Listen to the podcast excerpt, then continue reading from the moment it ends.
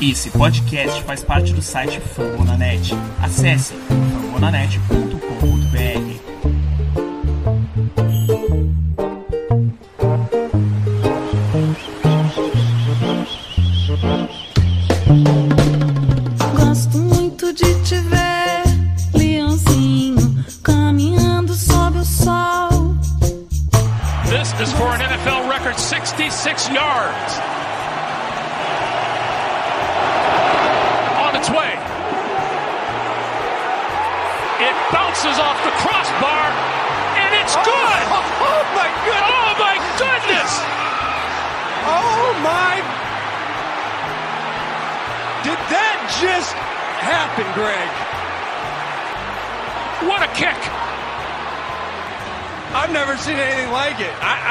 speechless, but what a kick!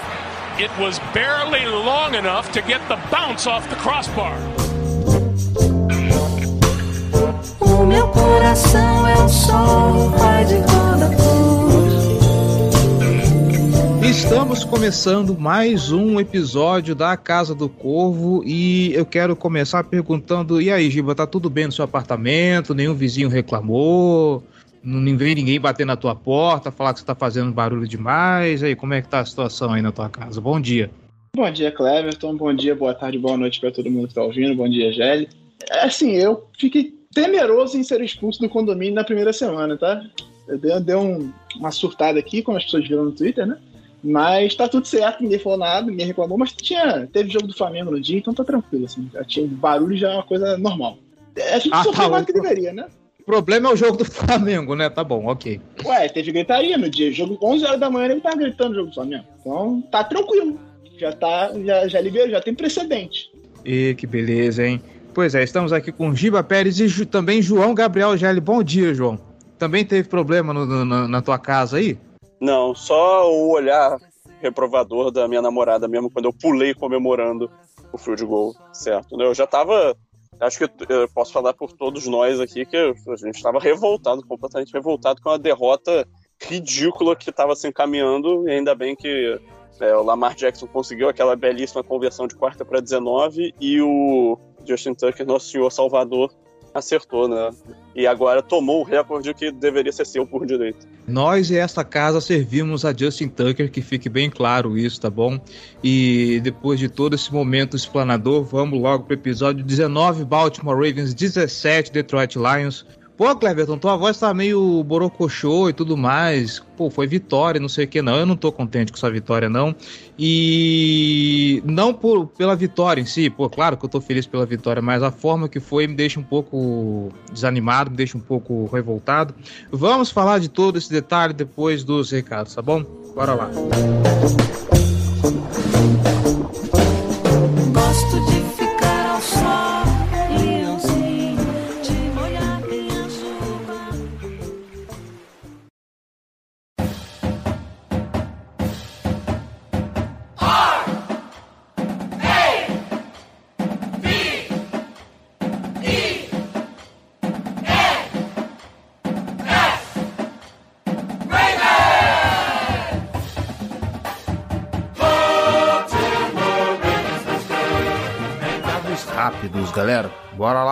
Você que tá escutando a Casa do Corvo, tá gostando?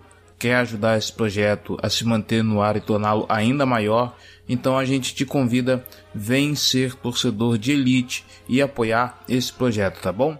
apoia.se barra Casa do Corvo ou picpay.me barra Casa do Corvo. Um real só, você já faz uma grande diferença para esse projeto, tá bom? Lembrando que se você não quiser também contribuir financeiramente, não puder, enfim, você pode nos ajudar de outras formas. Nós estamos em todos os agregadores de podcast internet afora, tá bom? O que você pensar, a gente está lá. Então, se ele tiver um espacinho para avaliação, avalie a gente. Faz esse favor, nós queremos ouvir o seu feedback. Se você então escuta pelo aplicativo de podcast da Apple, melhor ainda, vai lá na loja, vai lá na iTunes Store, procura a Casa do Corvo, deixa suas estrelinhas honestas, deixa o seu comentário, porque assim nós ganhamos relevância na loja da iTunes Store e conseguimos alcançar mais gente, mais torcedores, tá bom? Elogios, sugestões, dúvidas ou críticas, casa do corvo gmail.com. Nós queremos ouvir o que você tem a dizer, ok? Redes sociais, facebook.com barra Casa do Corvo BR, nossos twitters, arroba Casa do Corvo, arroba B pra, arroba JGGL, nosso Instagram, arroba Casa do Corvo, e tem nosso canal no YouTube também, vai lá que volta e meia aparece um conteúdo maneiro para você acompanhar, tá bom? E se você tá afim de comentar e debater sobre o episódio, cola lá em famonanet.com.br, deixa o seu recado, deixa o seu comentário no post desse episódio, tá bom? fumblenanet.com.br, o maior site de podcast sobre as ligas americanas de esporte internet afora, tá bom? Tem podcast sobre NFL, NBA, MLB, NHL, não só sobre cada esporte específico, mas vários podcasts de franquias de cada uma dessas ligas, tá bom? Então é quase certeza de ter um podcast para o seu esporte favorito, para sua franquia favorita, tá bom? E já que você tá lá no Fambonanet, passa na Casa do Corvo e deixa o seu comentário, tá bom? Agora sim, vamos para a pauta. Vou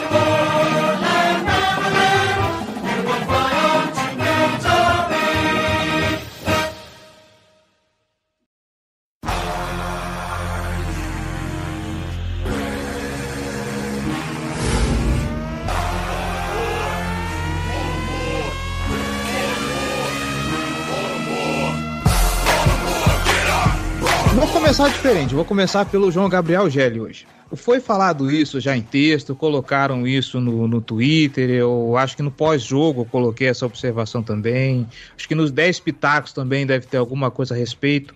Não olhem o box score desse jogo e façam um julgamento dali, tá bom? Porque os números que estão presentes ali, as estatísticas e tudo mais, se você para para assistir o jogo e, e, olha de uma forma mais analítica, vê que muita coisa poderia ter sido diferente. Muita coisa. Em que pesa a defesa baleada, perdemos Dylan Reyes e Deixon Elliott no decorrer da partida, defesa cansada, o ataque ali não produzindo o que deveria produzir, já vamos entrar em detalhes daqui a pouco. Um recado primeiro para o torcedor do Detroit Lions, que porventura estaria ouvindo esse podcast, não sei porquê, mas é o seguinte: você, torcedor do Detroit Lions, o seu time merecia vencer, tá? Na ponta do lápis é isso. O Detroit Lions não é um time tão favas contadas quanto o pessoal imagina. É um time que dá um trabalhinho. É um time que, que soube buscar resultados pelo segundo jogo seguido. Tudo bem contra São Francisco. Já era quase um de time quando eles encostaram, mas ainda assim é um time que dá trabalho. E o Baltimore Ravens, mais uma vez, fez um esforço para perder esse jogo. E se não fosse Lamar Jackson, e se não fosse sua sequência como passador, talvez o jogo onde ele mais mostrou que é capaz de passar bola, sim. Justin Tucker fez aquele milagre de 66 jardas? Fez, ok. Mas se não fosse essa jogada para quarta para 19, ele e o Sammy Watkins, e não fosse isso, Justin Tucker não teria sido posicionado, teríamos perdido aquele jogo. Então, se a gente deve muito essa vitória para Justin Tucker, também devemos essa vitória à capacidade que o Lamar Jackson está desenvolvendo de ser agressivo em quarta descida, de conseguir tirar passos da cartola e de conseguir resolver jogos. Concorda comigo, Gélio? Concordo. Pô, nos três jogos dessa temporada até agora, o Lamar fez um drive para, em teoria, vencer o jogo no quarto período. Isso vale tanto para o jogo, até para o jogo que a gente perdeu, né? Contra o Raiders, que ele fez o drive para chutar o field goal para ficar na frente, só que aí a defesa né, é, não conseguiu segurar, a gente tomou o field goal, é, que levou o jogo para prorrogação. Mas ele fez o serviço dele ali naquele momento. Né? Então, assim, além disso, você toma em conta os drives é, para matar o jogo contra o Chiefs né, o para virar a partida e depois o para deixar fora de, de alcance. E aí, pô, tem tudo isso, mas, mas o, o, o fator de ter conseguido duas vitórias, essa agora uma conversão de quarta descida para 19 jardas, o que é um feito que não deve ser desconsiderado, um passe pô, perfeito para o Sammy Watkins, que pese o Sammy Watkins não ter saído do campo, né, e ter feito o time todo correr loucamente depois disso. Mas assim, o, o, Lamar tem, tem mostrado algo que, que era uma crítica a ele, né? De que ele não conseguia virar jogos, que ele não conseguia é, trazer o time de volta para partidas, ele tem, tem feito isso nessa, nessa temporada. E assim, eu achei que foi uma partida muito boa dele como passador, tá? É, o Lions fez de tudo para evitar que, que o Ravens conseguisse correr com a bola, tá? O Ravens teve dificuldades nesse quesito, é, mas o, o, jogo aéreo funcionou, no sentido de que os, os alvos estavam lá, eles estavam livres, o Lamar estava acertando os alvos, e encontrando os recebedores nas melhores posições. Aí em que pese né, o fato de que pô, o Hollywood Brown ter dopado três touchdowns, basicamente, né, mas e a gente vai chegar nisso ainda com, com mais calma, mas eu achei a partida do Lamar como passador muito, muito boa. É, eu acho que, trazendo um tom um pouco diferente do seu, Cleverton, eu acho que apesar do que o final do jogo mostrou pra gente que é preocupante, sim, no sentido de cara, a gente deveria ter ganhado esse jogo com muito mais tranquilidade, sem sombra de dúvida. Não que eu acho que o, o Lions dos times 0-3 talvez seja um dos melhorzinhos, assim, porque o, o time do, do, Jaguars é muito ruim, o time do Jets é muito ruim, o time do Giants é um terror também. E o Lions tomou um, um vareio do Niners abrindo o jogo, mas ele quase buscou, se for que foi garbage time, considerando que o Lions teve chance de empatar o jogo, não, não diria que foi um garbage time, foi no finalzinho, mas teve uma chance contra o Packers até a metade estava dando trabalho, mas aí o Rodgers voltou para o segundo tempo jogando muito melhor e, e matou o jogo. Só, só uma observação pro, sobre o Lions, eu queria trazer uma frase que o João Gabriel lhe colocou, e eu não sei se eu vou colocar ela realmente da forma que ele explanou, mas o, o Detroit Lions ele é meio que o, o, o melhor time mais azarado da NFL, né? Porque muitas vezes o Lions perde por falta de sorte. É, o Lions ele, ele, foi bem competente no jogo em várias situações. Foram duas quartas para um que eles fizeram uma falta de falso start, que acabaram não convertendo. Então, é um time que precisa melhorar bastante, isso sem dúvida. Então, a gente deveria ter ganhado melhor. Deveria ter ganhado mais tranquilo. Só que eu acho que existem algumas coisas que a gente pode olhar e, e ver como ponto positivo. Por exemplo, o jogo terrestre não funcionou desse jogo em momento nenhum. A gente teve mais jardas em scrambles do Lamar do que propriamente em jogadas desenhadas para a corrida o que não é comum pra gente, e que dá um sinal de que se funcionasse, por exemplo, o jogo teria sido muito, muito, muito, muito mais tranquilo. É, então a gente tem que pesar o fato de que é, alguns running backs é, chegaram agora, o Tyson Williams não sei por que não foi utilizado, é o que tem jogado melhor. Então isso é um fator que a gente sabe que não vai se, tornar um padrão daqui para frente. O jogo corrido tende a funcionar quase sempre, que é o que a gente vê semana após semana há pelo menos duas temporadas. É, mesmo sem o jogo corrido funcionar, a gente viu um ataque com bons, ótimos momentos em campo. O Lamar teve um dos melhores jogos dele como passador na NFL. Ele, te, ele fez 12 passes para mais de 20 jardas, 12 tentativas para mais de 20 jardas, completou 5, 4 foram dropadas, 4 foram. É, teve três drops muito claros do Hollywood, teve um passe que foi certeiro, mas não foi completo, e três foram erros dele. Ele, ele estava com precisão, com potência no passe, fazendo boas leituras. Então, se não fossem os erros do Hollywood, a gente teria tido sim um jogo mais tranquilo. Então, é, foi o que você falou, o resultado não mostra o que foi a partida. Então, é, aí já é um motivo para um pouco de otimismo. Porque não é sempre que o Hollywood vai ter um jogo historicamente ruim como ele teve contra o Detroit Lions.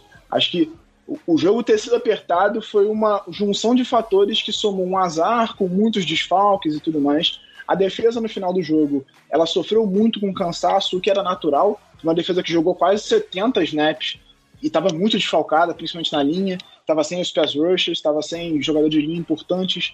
Então, você tem menos rotação na linha, você tende a ter os jogadores mais cansados e o adversário tende a correr melhor no final do jogo, e foi exatamente o que a gente viu. O Jordan Swift fez um excelente final de jogo, apesar de no começo da partida o Lions não ter conseguido fazer muita coisa, mesmo correndo com a bola. Então, eu acho que são alguns sinais de coisas que aconteceram especificamente nessa partida e que tendem a não se repetir no futuro. O fato da gente ter é, juntado fatores que fizeram a gente jogar muito mal e mesmo assim ter ganhado é um sinal positivo, mas a gente precisa ficar atento para que esse tipo de coisa não se repita. O Hollywood não pode jogar do jeito que ele jogou. Não pode. E a gente já viu isso várias vezes. Acho que foi até o. Eu não lembro quem foi. Eu retuitei e, e citei a pessoa no Twitter que o Hollywood não é um cara que dropa muitas bolas. Não é uma, uma, um padrão na carreira dele em todos os jogos. Mas ele, em alguns jogos específicos, ele parece que ele entra em parafuso na parte psicológica depois do primeiro drop. E ele começa a dropar várias bolas seguidas. Aconteceu isso contra o Cleveland Browns no ano passado, que ele compensou depois com aquele touchdown longo que matou, que basicamente colocou vida na partida e, manteve a gente vivo. O, o, o Browns respondeu, a gente ganhou no field goal, mas aquele touchdown foi muito importante. E aconteceu de novo contra o Lions. Ele teve aquele primeiro drop na endzone, né, parece que aquilo entrou na cabeça dele, e aí veio uma bola que era mais fácil do que aquela, ele dropou de novo, aí dali, dali em diante ele até saiu do jogo. O, o, o Lamar só deu um alvo para ele no segundo tempo, que foi justamente a interceptação. Foi uma bola forçada do Lamar. Acho que o único grande erro dele na partida foi aquela interceptação. Foi uma jogada de desespero, eu não acho que ele deveria ter feito aquilo, mas enfim, dá para dar um desconto nele porque era desespero tentando manter o jogo vivo. Só sobre essa questão da interceptação, eu acho que ali também tem, assim, obviamente um passe horrível, um passe forçado, que não deveria acontecer em condições normais. Mas ali o time estava numa posição que ele não conseguiria chutar um field goal, estava uma terceira descida longa, ele não ia arriscar nada diferente, ele não encontrou nenhum alvo particularmente livre, ele lançou uma bola para ver se dava uma chance para o recebedor fazer a jogada. Em que pese o fato de que ele não deu a chance para o recebedor fazer a jogada com o passe, a decisão ali não me incomoda tanto pelo fato de que ele errar o passe ali basicamente significava ir para um punch, que foi basicamente o resultado da jogada, né? É como se, se fosse um passe curto interceptado, seria ruim, seria horrível. É, essa configuração atual foi ruim. Mas ele fazendo um passe longo desse, na terceira descida, que com certeza ia virar uma quarta descida, ia virar um punch, me incomoda um pouco menos, tá? Só é, e, e acho contexto nesses casos. E acho que tem um outro fator nesse ponto que é claramente a defesa já não estava dando conta. Sim, a gente viu nos drives anteriores, a defesa não estava conseguindo mais segurar o ataque do Lions. E aí entra na cabeça dele a pressão de que eu preciso pontuar aqui, porque se eu devolver essa bola, a gente vai tomar a virada. E vai tomar a virada com pouco tempo para jogar depois para tentar responder. Foi exatamente o que aconteceu. Ele forçou uma bola porque ele, ele, sentiu a pressão de que ele precisava pontuar de qualquer jeito, não conseguiu. E aí o Lions entrou em campo e virou o jogo, deu pouquíssimo tempo para a gente conseguir a virada. Então a gente conseguiu, por é, uma conjunção de fatores que foi um pouco de sorte, um, bastante de competência do próprio Lamar e do próprio Justin Tucker, mas aquele momento era um momento de que na cabeça do QB entra a, a, questão de que, cara, eu preciso muito pontuar aqui, porque senão vai dar ruim. E deu, né? É, então, assim, para finalizar esse primeiro comentário, é isso. Assim, não, eu não acho que há motivo para desespero, nem motivo para tanta preocupação. Foi um jogo em que os fatores convergiram para deixar a gente numa situação que a gente não deveria ter ficado contra um time que é muito pior. Em situações normais, em dias normais dos jogadores, a gente teria ganhado esse jogo com muito mais tranquilidade. A propósito, eu quero agradecer a Neusaldina que compôs uma música que fez parte do vídeo, que hoje é o vídeo mais compartilhado no perfil da Casa do Corvo. Muito obrigado, tá bom? Pessoal aí da, do, do publicitário, obrigado aí por disponibilizar essa música. é, mas falando sério agora, para de falar groselha. Sobre o, o Hollywood Brown, aí já projetando um pouquinho agora para semana 4 contra o Denver Broncos, da semana 4 e diante, para ser mais específico. Já foi dito que Rashad Bateman tá, vai treinar essa semana, está treinando essa semana, ele e, e Miles Boykin. Miles Boykin que agora deve voltar como recebedor 4, né? O Lamar está se acertando com o, o Samuel Watkins, o Marquise Brown não precisa nem falar, né? Independente do que aconteceu nesse jogo contra os Lions. Então volta Rashad Bateman, a esperança de que ele se integre com o Lamar. E é aí que tá. Minha teoria de quando a gente vê esse ataque completo esse corpo de recebedores completo em campo. Uh, tendo Watkins e Bateman no campo, Giba, em que pese que o Bateman talvez demore um pouco para ter um volume considerável de jogadas, existe a chance de a porcentagem desse, dessa quantidade de drops acontecer em cima do Marquise Brown reduz absurdamente, né? Porque você tem o Sammy Watkins que chama muita atenção da defesa, então você libera Bateman e, e, e Brown de marcação. E você tendo mais gente para dividir o para dividir os alvos, a gente não vai ver um volume tão grande de, de passes, de targets em cima do Marquise Brown. Então é capaz de a entrada do Bateman, inclusive, ajudar o Marquise Brown a, a, a, como é que eu, como é que eu posso colocar a, a melhorar o, o próprio jogo dele, porque sendo ele o principal recebedor hoje, com a entrada do Sammy Watkins já melhorou um pouco isso, você coloca o Rashad Bateman ali, a expectativa é que não colocando muita carregada em cima do Marquise Brown, aliás, não colocando muito target em cima do Marquise Brown, esse tipo de situação possa se reduzir um pouco, né? Cara, eu não acho que vai diminuir muito a quantidade de targets do Hollywood. Especialmente nas primeiras semanas, mas no geral eu não imagino que diminua. Ele é o, o alvo que o Lamar tem uma química bem melhor, ele se entende muito bem, ele sabe onde encontrar o Hollywood. E o que eu acho que pode ter um impacto grande, a chegada do, do, do Batesman, é que a questão da atenção que você citou. Com alvos bons em campo, com vários alvos bons, você tendo o Bateman, você tendo o Andrews, você tendo o Watkins, você jogar com quatro é, recebedores, no caso, né? Um, um tight end, botar um running back só em campo e os três wide receivers. Você tem mais gente chamando a atenção da defesa, então possivelmente o, o Hollywood vai estar mais livre. Mas eu não acho que isso tenha um impacto grande na questão dos drops. A questão dos drops é uma questão basicamente de atenção. Ele estava preocupado com as jardas depois da carregada, em vez de estar preocupado com segurar a bola. Por isso que ele dropou as bolas. Então não acho que vai ter uma redução grande de targets. E eu acho que o Bateman vai começar devagar. Se ele jogar contra o Broncos, o que não é uma garantia, eu tenho minhas dúvidas que vai acontecer. É, ele deve ter um, um, uma quantidade de snaps muito limitada se ele jogar, e aí deve ir crescendo ao longo das semanas. A gente está falando de um, de um calouro, que mesmo sendo uma escolha de primeira rodada, é um cara que perdeu boa parte do training camp, que não joga desde novembro do ano passado, quando foi o último jogo dele por Minnesota, e que ainda precisa se entender melhor no esquema com o quarterback e tudo mais. Então eu imagino que vai levar uma progressão para que ele ganhe o espaço. E não acho que vai ter um impacto tão grande no número de alvos que o Hollywood recebe no jogo. Acho que vai ter mais um impacto na questão da atenção das defesas, que vão ter que se preocupar tanto com o Watkins, quanto com o Hollywood, quanto com o Bateman e com o Andrews. E aí, naturalmente, isso vai gerar mais espaços para que o Lamar faça o espaço. O, a questão dos drops é uma questão que o, o Hollywood precisa trabalhar em, em termos de atenção para pegar a bola. Ele não pode se distrair na hora da recepção, que foi o que ficou parecendo nesse jogo. O, o, o Gelli sempre fala, eu acho que eu concordo com ele no, no longo prazo, a gente falando assim, olhando, analisando todos os jogos, que o drop é uma, é uma estatística superestimada, que não tem um impacto tão grande. De fato, assim, se você pensar na, na, na temporada inteira, é, a quantidade de drops não faz tanta diferença na produção do Hollywood como jogador.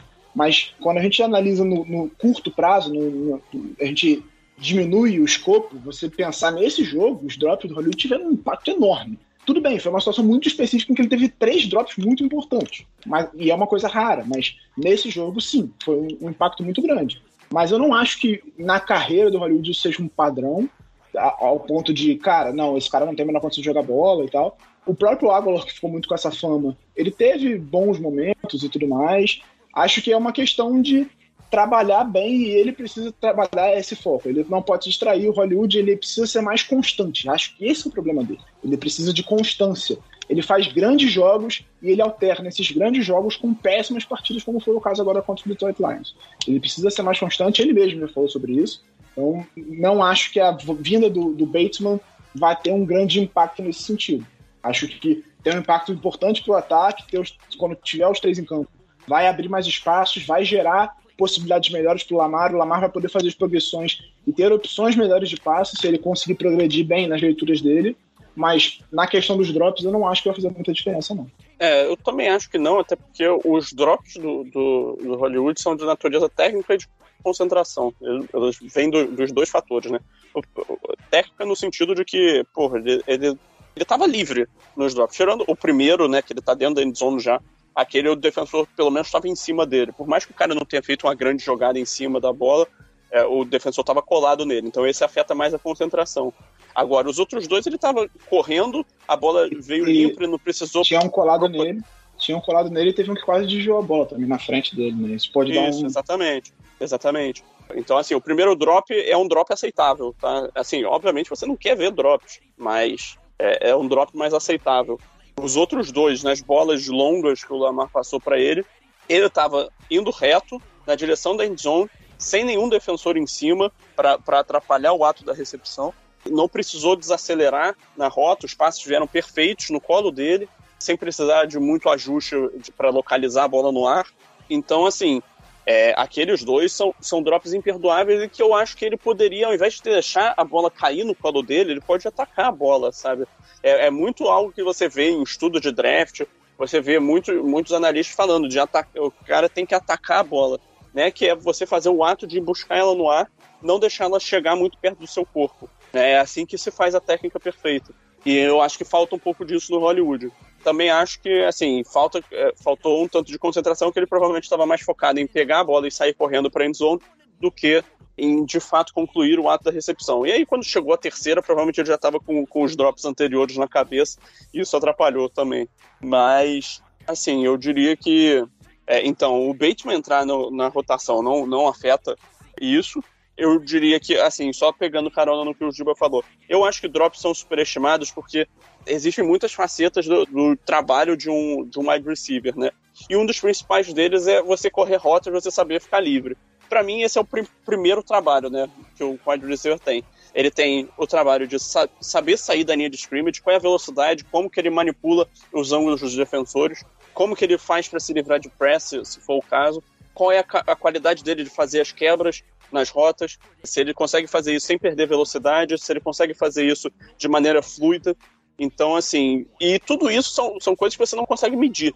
A qualidade das rotas do cara, você não, exi não existe uma métrica objetiva que você mede. Agora, um drop é um negócio que tem uma métrica. A quantidade de jardas depois da recepção é algo que tem uma métrica. Por mais que também tenham é, fatores subjetivos envolvidos, você tem um número que você consegue entrar no site da NFL, você consegue entrar no Pro Football Reference e você consegue pesquisar. Enquanto o que o, Hollywood Brown faz de muito bem, que é atrair olhos dos defensores, é, é conseguir se liberar da marcação, é conseguir atacar muito bem as zonas e a química que ele tem com o Lamar, a velocidade que ele tem para atacar o fundo do campo. É, porque, por exemplo, ele estava completamente livre, então ele fez alguma coisa bem na, naquelas duas jogadas.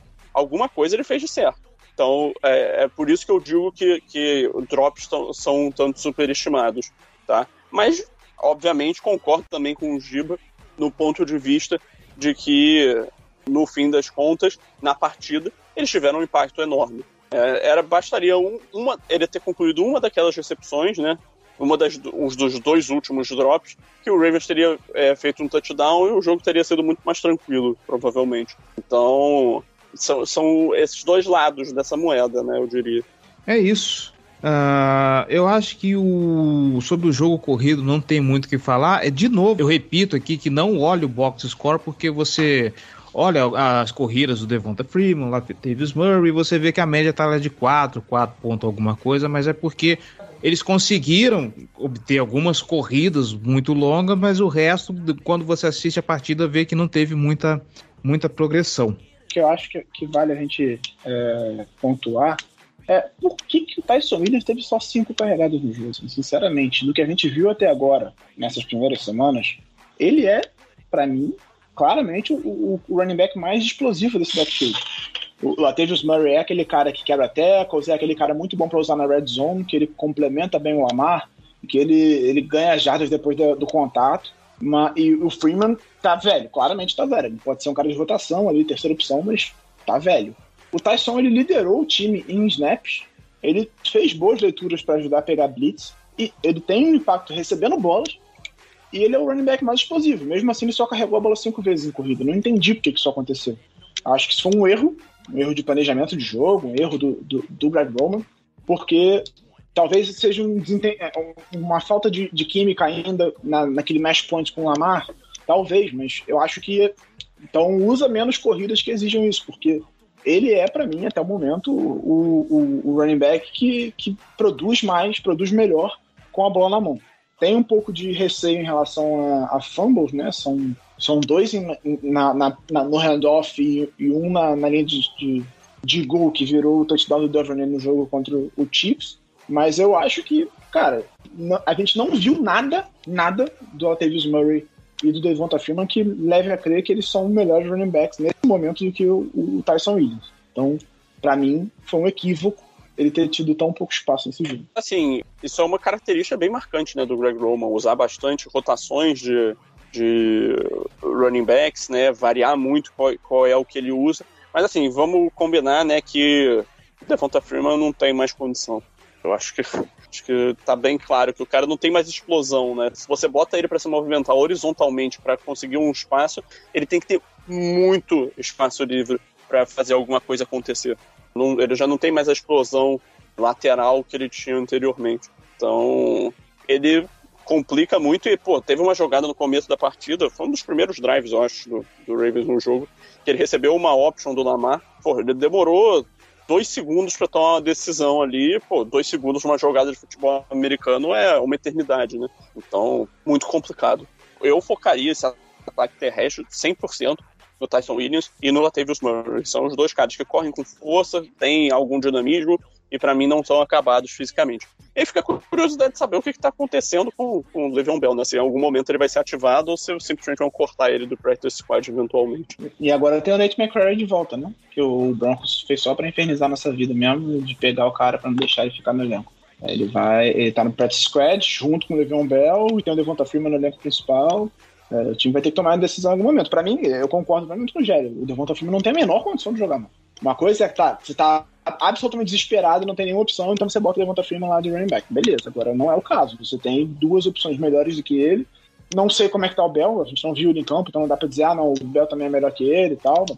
A gente não sabe, o que, viu, o que a gente viu dele no Chiefs no ano passado foi bem ruim, então não dá pra afirmar que o Bell é melhor jogador do que o Devonta Freeman nesse momento. E você tem Nate McCrary, que, que é calouro, não draftado, fez um bom trabalho na pré-temporada junto com o Tyson Williams em vários jogos, e que já tem alguma, algum trabalho na franquia. Então, acho que em algum momento ele vai tomar essa vaga do Freeman, vai ficar entre os três, e aí vai ficar um dos dois no practice squad, ou o Freeman ou o Bell, talvez até os dois, mas acho que só um dos dois ficaria. É isso. E vocês vão comentar o delay of game? Não, não vamos. Vamos Eu, pra. eu posso até fazer só, só um parênteses sobre isso. Cara, é, aquilo ali pode pura e simplesmente ter sido a, a transmissão tá equivocada, porque isso já aconteceu muitas outras vezes antes, tá? Então não, não leve tanto como, como se aquilo com certeza tenha sido um erro de arbitragem de não ter reparado que o cronômetro da jogada zerou. Fica esse ponto. Mas sobre o ataque ainda, é, eu gostaria de ressaltar o, o primeiro grande jogo do Mark Andrews na temporada. Passou das 100 jardas, recepções importantes. O Ravens, nesse momento, tá com, com o Andrews, o Watkins e o, e o Hollywood em ritmo para bater as mil jardas na temporada.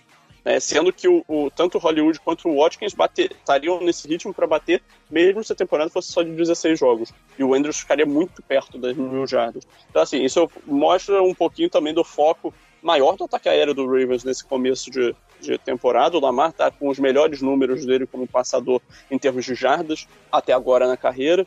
Então, assim, tem, tem um foco maior no ataque aéreo que merece ser ressaltado. É, o Lamar nesse momento tá com média para 4.300 jardas aéreas e mil corridas. Pois é, o ataque está se moldando para aquilo que a gente desejava, né? Aquele equilíbrio entre o, o, o jogo aéreo e o jogo corrido, para poder tornar esse, esse modelo de jogo do Baltimore Ravens bastante imprevisível.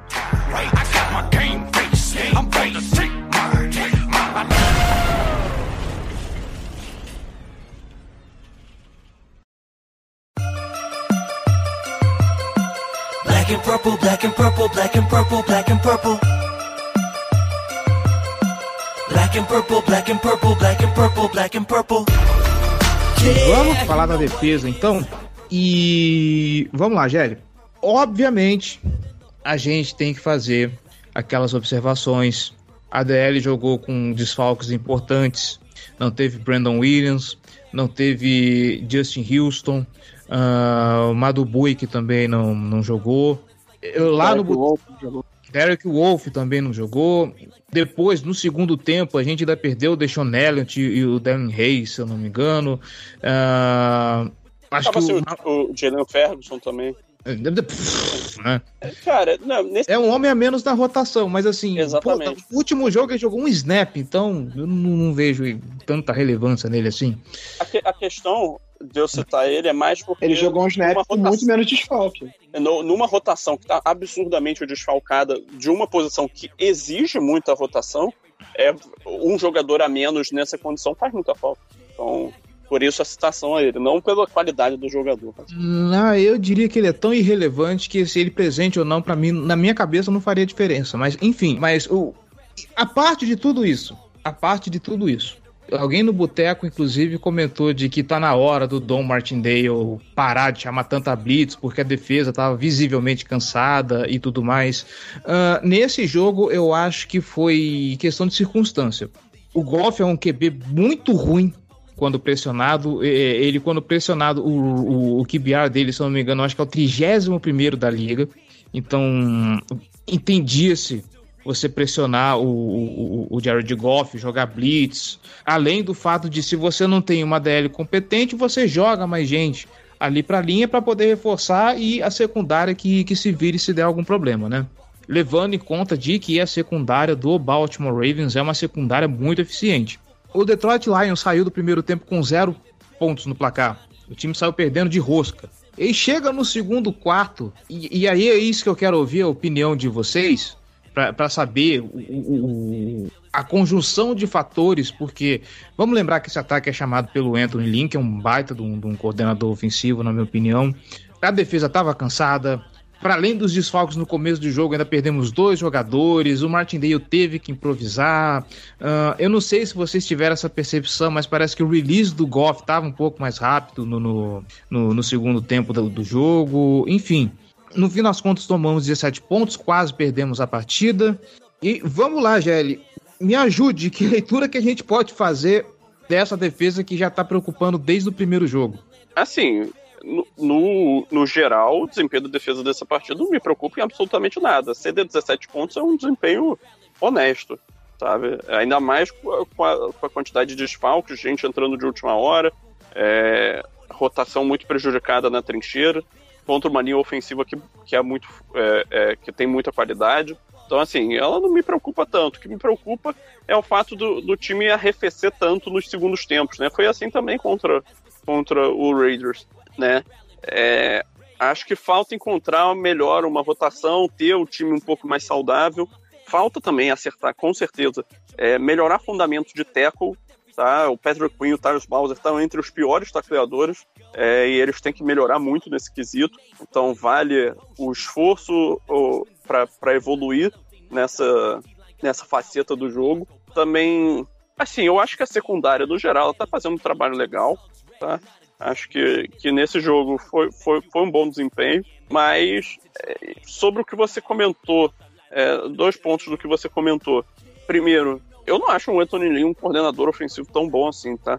É, eu acho que ele é um cara que vai bem em corridas, ele chama bem corridas, ele desenvolve um ataque terrestre de qualidade, mas também falta versatilidade, um tanto quanto o Greg Roman, só que pior, eu diria, mas no mesmo molde, coordenador.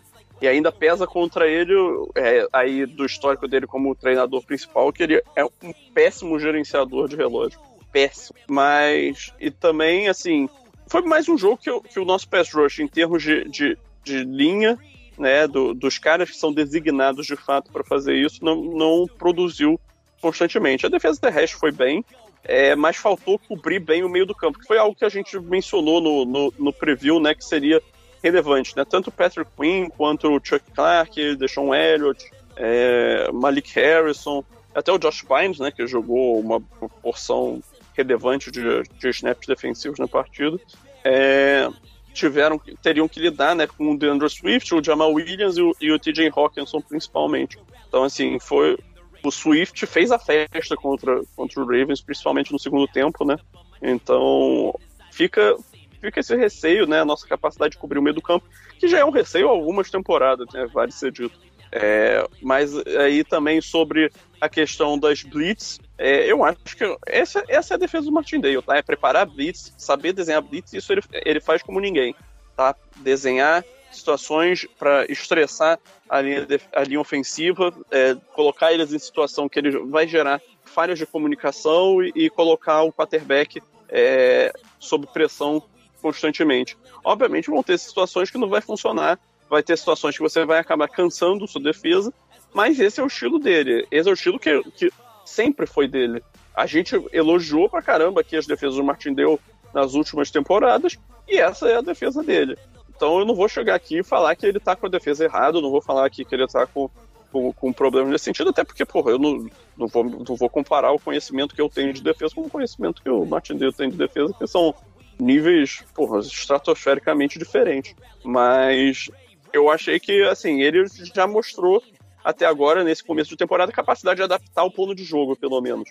Né? Fazer um, um jogo contra o quarterback que, que, lida bem com pressão, como o Patrick Mahomes, ele dosou um pouco mais nessas blitz. Contra o quarterback que lida muito mal com pressão, ele mandou mais blitz. Aí faz parte do jogo, né? Faz parte do, também do, a gente não pode só tirar méritos da, nossa defesa, do nosso plano de jogo defensivo também, e não botar méritos também na adaptação do plano de jogo ofensivo do adversário.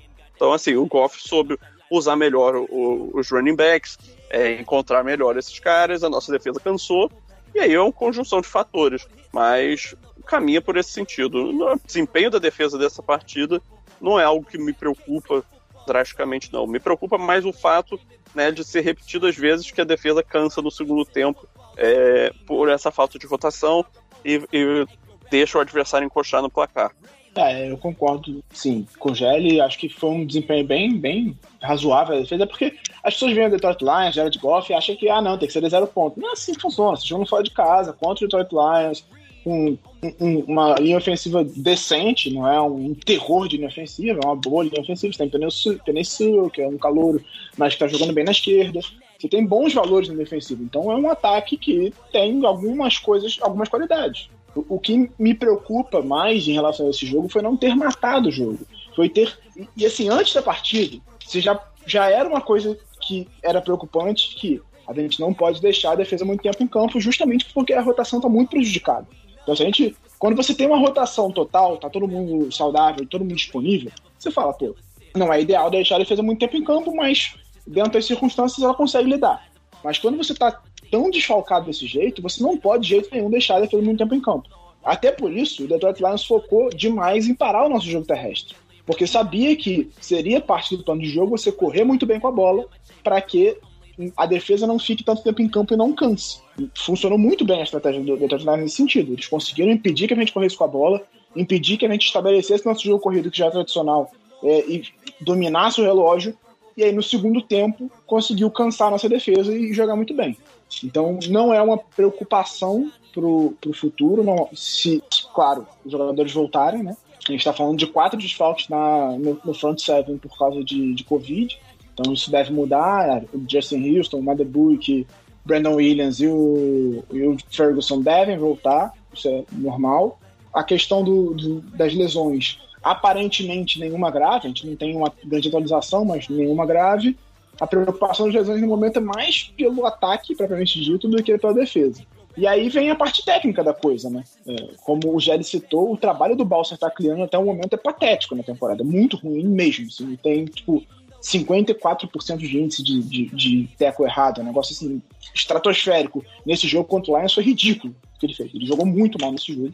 O, o Queen, por incrível que pareça, o, o, percentual não é tão alto, mas ele é um cara que está envolvido em muitas jogadas justamente por ser middle linebacker. É, é um percentual acima do aceitável para a posição dele. Então, é, a gente precisa melhorar nesse sentido. O Queen e o, principalmente o Malik Harrison precisam melhorar nas leituras contra o jogo aéreo. Isso é uma coisa que a gente fala semana após semana há muito, há muito tempo.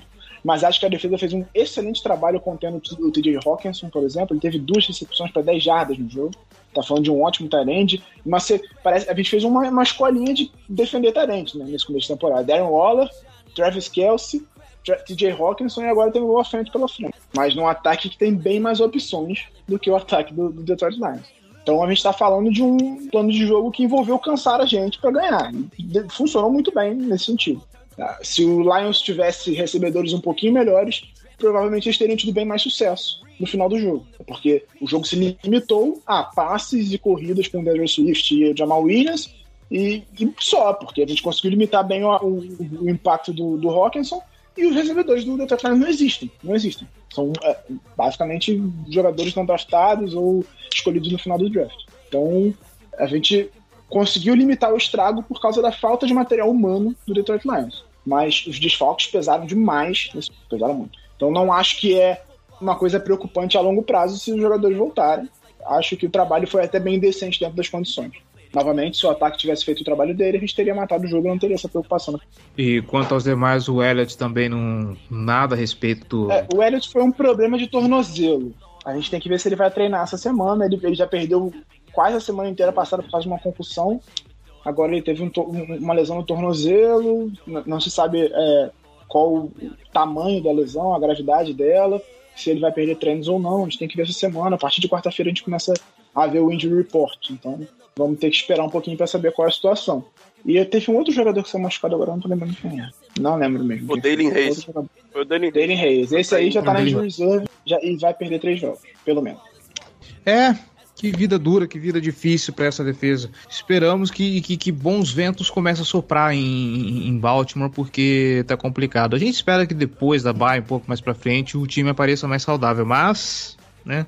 Ainda bem que o calendário só piora depois da segunda metade. Mais algumas observações a fazer ou podemos fechar por aqui então? A gente não falou de linha ofensiva, né? É, a linha ofensiva não tem grandes atualizações, fez um bom jogo, né? Mas ele também estava enfrentando um time que estava desfalcado na posição de pass rusher, não tinha o Johnny Collins, não tinha o Trey Flowers. Então, o mínimo era fazer um bom jogo, né? Acho que foi bem decente. Do lado defensivo, acho que vale a gente destacar também a volta do Jimmy Smith, né? Ele voltou a jogar depois de ficar duas semanas inativo por conta de uma contusão. Jogou direitinho, jogou bem, e aí melhora um pouquinho a rotação da secundária. A gente tem o Everett, tá jogando bem, tem o Tavon Young, que teve um sec nesse jogo, que não vinha jogando. Ele fez uma semana um bem ruim, e aí na segunda semana ele teve uma interceptação contra o Mahomes. Nesse jogo ele teve um sec no Jared Goff. Então o Tavon Young, que tava quase dois anos sem jogar, tá se recuperando aos poucos. Não é um cara que eu acho que a gente tem que descartar logo de cara. Ele começou mal, mas é natural para um cara que ficou tanto tempo sem jogar. Acho que a secundária deu conta do recado contra um adversário ruim. Vai ter as mãos cheias essa semana contra o Denver Broncos. Vai ter bem mais trabalho. Apesar dos desfalques, né? O Denver Broncos possivelmente não terá Jerry Judy e não terá certamente o KJ Handler, que rompeu o ligamento cruzado para fora da temporada.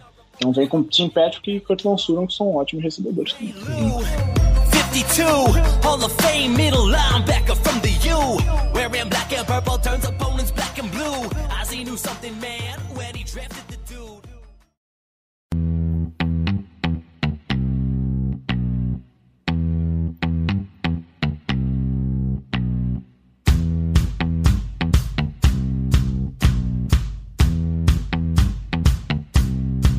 We're gonna fight 'em off.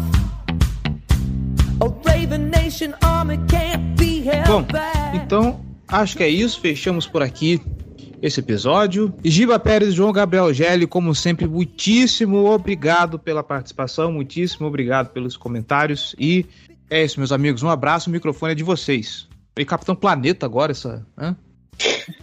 Forte abraço, sempre bom estar aqui. Voltamos na semana que vem. Espero que com mais uma vitória sobre o Denver Broncos. É um jogo difícil, a gente vai falar um pouco mais no preview. Mas é um jogo complicadinho, acho um jogo chatinho. É um, é um elenco que eu, particularmente, sou entusiasta e acho muito, mas muito bom. É, de acordo com o Giba, acho que esse é, o, esse é um teste legal para ver o nível do, do Ravens atual.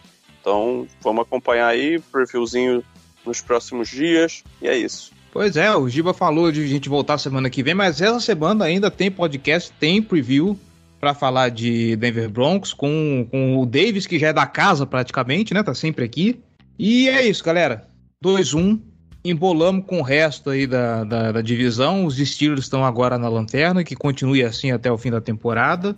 E é isso, vamos que vamos. Semana que vem tem Denver Broncos e espero que com mais uma vitória pra gente finalmente falar empolgado desse time. Até mais! How the Superdome is where